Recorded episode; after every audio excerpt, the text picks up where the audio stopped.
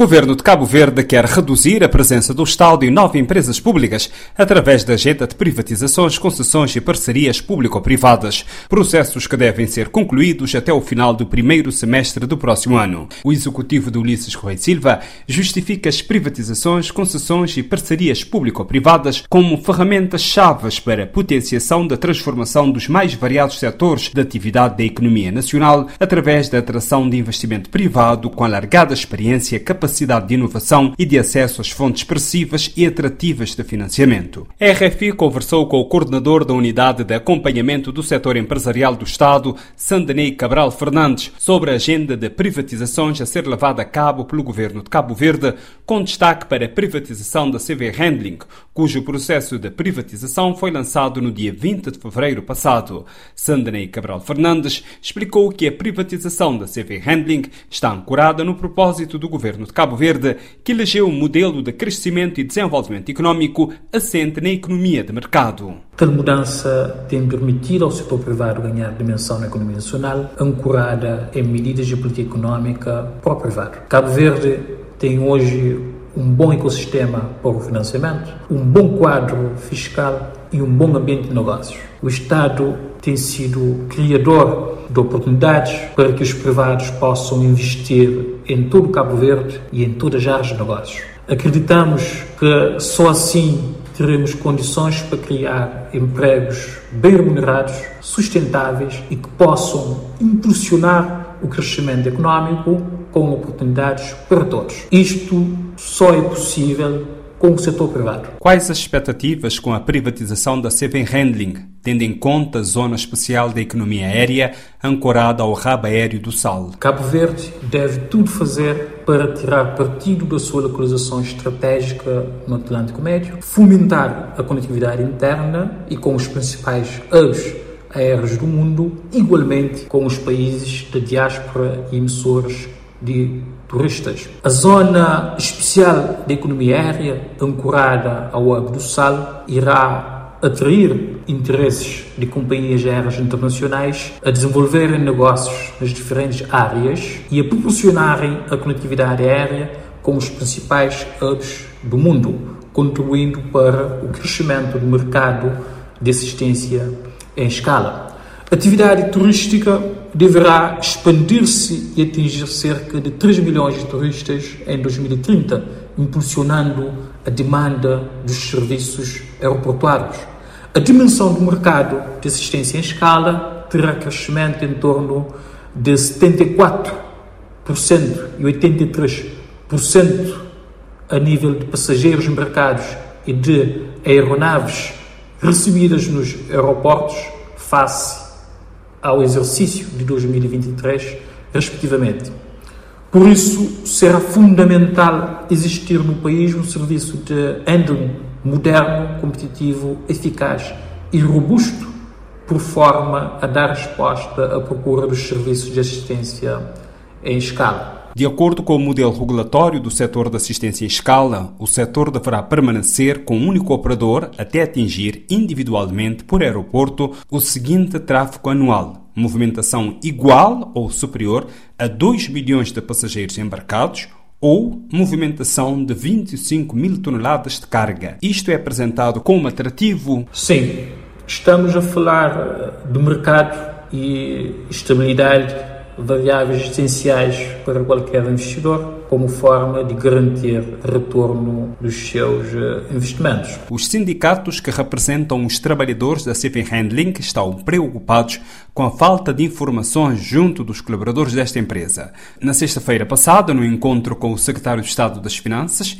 e com o senhor, enquanto coordenador da unidade do setor empresarial do Estado, os sindicatos manifestaram a preocupação dos trabalhadores. Pergunto-lhe que tipo de informações foram solicitadas pelos sindicatos e que informações foram passadas. Destaca-se em como os sindicatos estão cientes do processo de privatização da Sevendling, pois reconhecem que a empresa foi criada para, assim que as condições económicas, financeiras, técnicas e operacionais estiverem asseguradas, ser privatizada. Deste modo, informaram-nos em como não são contra a privatização. As preocupações são legítimas e prendem-se, sobretudo, com a disponibilização de informações atempadas e que neste processo seja garantido que todos os direitos dos trabalhadores serão salvaguardados. O governo assume os sindicatos como sendo parceiros neste processo de reforma do setor do Estado e é neste quadro que o Executivo chegou a acordo sobre princípios, políticas e medidas a implementar durante a vigência do Acordo de Concertação Estratégica para o horizonte de 2024 a 2026, nomeadamente sobre políticas de crescimento económico sustentável e resiliência, política laboral, políticas ativas de emprego e de empregabilidade, de rendimentos e preços, de proteção e de inclusão social. Informamos, com base nestes uh, princípios e medidas de política, que, sendo Cabo Verde um Estado de direito democrático, os direitos dos trabalhadores serão, obviamente, salvaguardados nos termos da lei. Cabo Verde teve, na década de 1990, boas privatizações, segundo alguns economistas, mas há alguns casos que não foram bem-sucedidos. Como o Estado está a cautelar para que a privatização da CV Handling seja um sucesso? Destaca-se em como o processo de privatização da CV Handling foi planeado de forma a assegurar a transparência, a aplicação da lei, e das melhores práticas internacionais e a boa governança. Tem por base a lei que define o quadro geral de privatização das empresas públicas e de participações públicas. E estamos a falar de um quadro legal que se encontra em vigor desde 1992, tendo sido a base de trabalho pelo governo naquela altura, mas também durante os anos 2000 até aos dias de hoje. Ou seja, é um quadro consensual, robusto e que protege o interesse nacional. Igualmente, este processo tem por base um quadro legal específico com os termos e as condições de privatização da empresa. Tem por base também uma avaliação independente como referencial mínimo neste processo negocial, com perspectiva de garantir que o processo venha a ser concluído por um valor muito superior, salvaguardando assim o interesse público. Com a privatização, procura-se um parceiro estratégico com experiência técnica e de gestão no setor da aviação, designadamente de assistência em escala ou handling e no setor dos transportes, e que seja um parceiro estratégico com idoneidade e capacidade financeira mas também que seja um parceiro com perspectiva de investimento estável e de longo prazo, com vista ao desenvolvimento estratégico da Sevendling. Para o processo de avaliação, levar-se-á em conta requisitos mínimos a nível de capacidade técnica, bem como a nível da capacidade financeira. Fala-se aqui da necessidade de certificação ou licença para prestação de serviços de assistência em escala, experiência na atividade aeroportuária, em particular na assistência em escala em três aeroportos nos últimos cinco anos, bem como assistência de pelo menos 15 milhões de passageiros anualmente nos últimos três anos. Do ponto de vista de capacidade financeira, nós teremos de olhar para um dos indicadores econômico ou financeira, falando aqui do rácio de solvabilidade, ou seja, a capacidade do parceiro estratégico em pagar os seus compromissos de médio e longo prazo.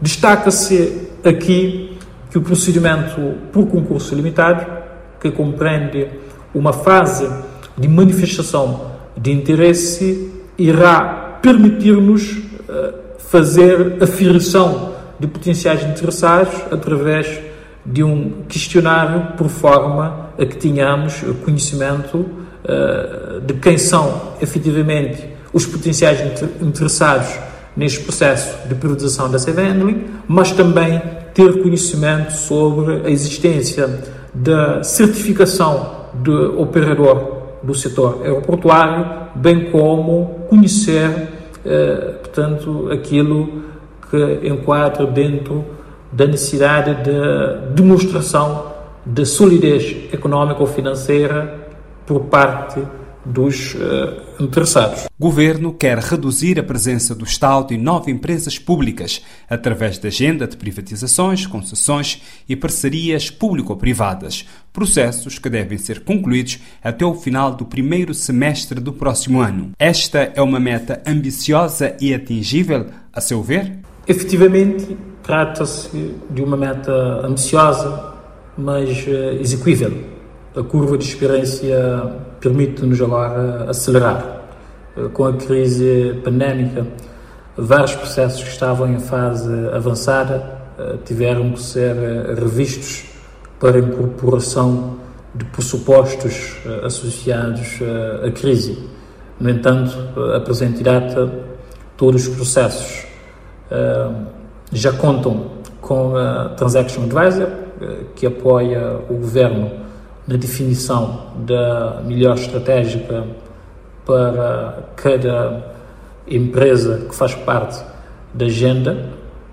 Igualmente, já temos avaliação de ativos de negócios para o apuramento do valor da, da, da empresa e temos estado, portanto, em concertação permanente com uh, o Sr. Vice-Primeiro-Ministro e Ministro das Finanças, mas, mas, também o Sr. Secretário de Estado das uh, Finanças, que uh, depois fazem toda a articulação com os ministros sectoriais e os processos são paulatinamente levados para o Conselho de Ministros para apreciação e aprovação.